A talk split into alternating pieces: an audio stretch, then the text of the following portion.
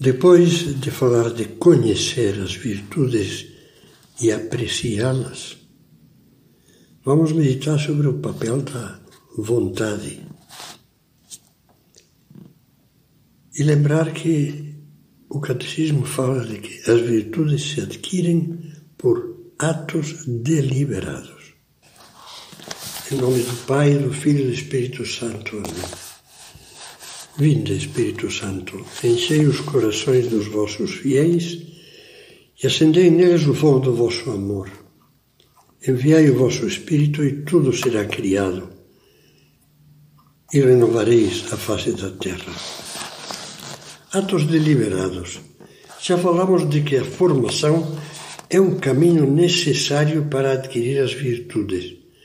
E por isso meditamos nos três passos que devem ser seguidos contemplar exemplos, exemplos de virtudes, deixar-nos cativar pela sua beleza e aprofundar intelectualmente nelas. Falta, porém, um quarto passo, sem o qual os outros três ficariam sendo mera teoria.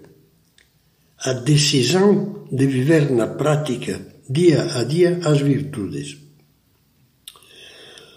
O catecismo, quando diz que as virtudes humanas são adquiridas pela educação, acrescenta e por atos deliberados. Atos deliberados não são teorias. Devem ser mesmo ações, realizadas com deliberação, ou seja, pensando e querendo. Lembre que há atos em si mesmo bons que, que não são deliberados. Concretamente, os atos puramente mecânicos, sempre repetidos, tão habituais que perderam o sentido.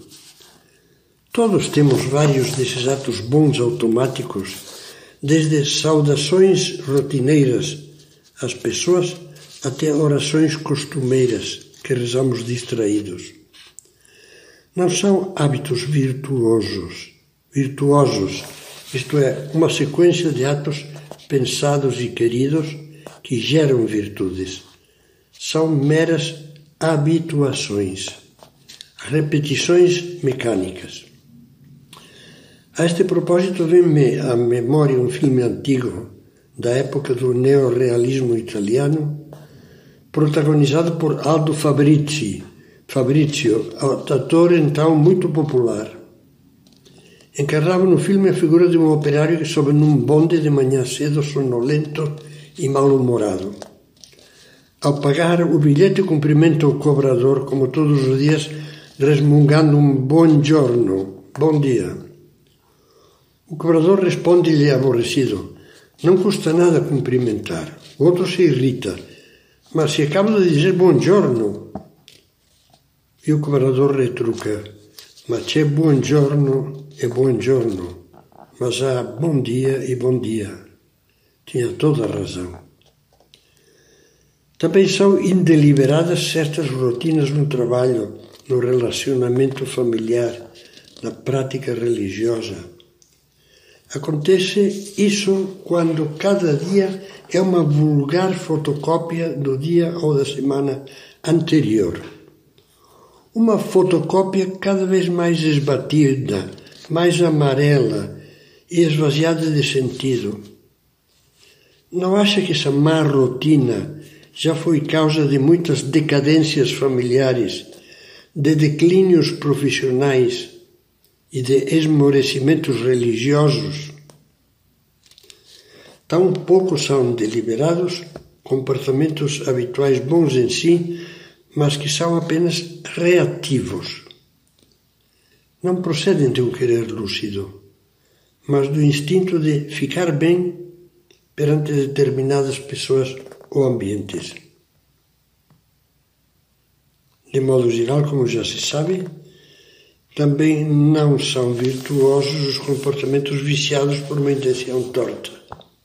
Interesse, vaidade, desejo de humilhar os outros e o exibicionismo. Catecismo fala de deliberações. Todos precisamos dar na vida viradas decisivas, sem as quais só teremos continuismo, ou seja, rotina e decadência. Essas viradas, viradas dependem normalmente de decisões refletidas. Agora vejo, não posso continuar assim. Assumidas com uma vontade, um querer eficaz. É o que nos acontece com a graça de Deus quando fazemos bem feito um retiro espiritual. Decisões. Por exemplo, decidirmos-nos a largar um vício a parar de hesitar quando fica claro que devemos dizer sim, sem mais delongas, a uma vocação, a uma conversão, ao casamento, a ter mais um filho, a pedir perdão. A partir de uma decisão dessas, sincera, a vida pode entrar numa nova rota de virtudes que nos eleve muito humana e espiritualmente. Naturalmente, a conversão é apenas o detonador de muitos atos virtuosos que deveremos esforçar-nos por praticar. E falaremos disso na próxima, na próxima reflexão. Isto foi o que aconteceu com Santo Agostinho, quando, após anos de reflexão, oração, hesitação, medo e angústia, resolveu, resolveu pôr ponto final aos desvarios abraçar a fé católica, praticar a castidade e receber o batismo. Com a ajuda de Deus, foi no, o início de um dos roteiros mais maravilhosos de santidade, de virtudes heróicas e de sabedoria cristã que existem na história da humanidade. Para isso, porém, é preciso que a vontade não fique num desejaria, mas que seja como em Santo Agostinho um quero, quero, formulado com toda a alma. Quantas vezes não se poderiam aplicar as nossas tristes palavras? Um querer sem querer é o teu, como diz São José Maria Escrivá, em caminho. Temos boa vontade ou vontade boa? Há um ditado que diz que o inferno está cheio de boas vontades, daquelas vontades que na realidade não querem. Para ter virtudes autênticas, insisto, são necessárias decisões iniciais firmes, vontades boas, que nos lancem a assumir, com coragem e fé em Deus, uma luta prolongada com empenho incessante e concretizado por meio de muitos atos deliberados, pequenos e constantes. Somente assim se forja o caráter e a personalidade do cristão. Lembra o que dizia São Paulo? Nas corridas de um estádio, todos correm, mas bem sabeis que um só recebe o prêmio. Correi, pois, de tal maneira que o consigais. Não sei se corremos dessa maneira atrás das virtudes, mas seria muito bom que o fizéssemos, começando por algumas bem claras e definidas. Pense: que metas de virtude tenho agora? Que corrida quero vencer? Talvez lhe custe dar uma resposta. Sabe por quê? Porque não pensa na vida como deveria fazê-lo. Aquele que não se esforça por ter frequentemente momentos tranquilos e sinceros, paradas no meio da agitação diária, para meditar sobre a vida, fazer balanço e tirar conclusões, está se condenando a ir tocando o barco, a chegar ao porto errado, com o barco vazio de virtudes e cheio de rotina e entulho alguns meios para conseguir deliberações decisivas. É impossível decidir-se a ganhar virtudes sem meditar sobre elas, sem oração mental séria, sem exame de consciência frequente. É que não sei fazê-lo, talvez me diga. Não seja por isso. Não custa nada aprender, treinar e conseguir. Para começar, sugiro-lhe o seguinte Logo que for possível e tiver um mínimo de preparo, faça um retiro espiritual. Veja um modo de participar semanalmente, mensalmente, de palestras ou meditações de espiritualidade cristã, presenciais ou virtuais, para abrir os olhos enriquecer a mente e o coração.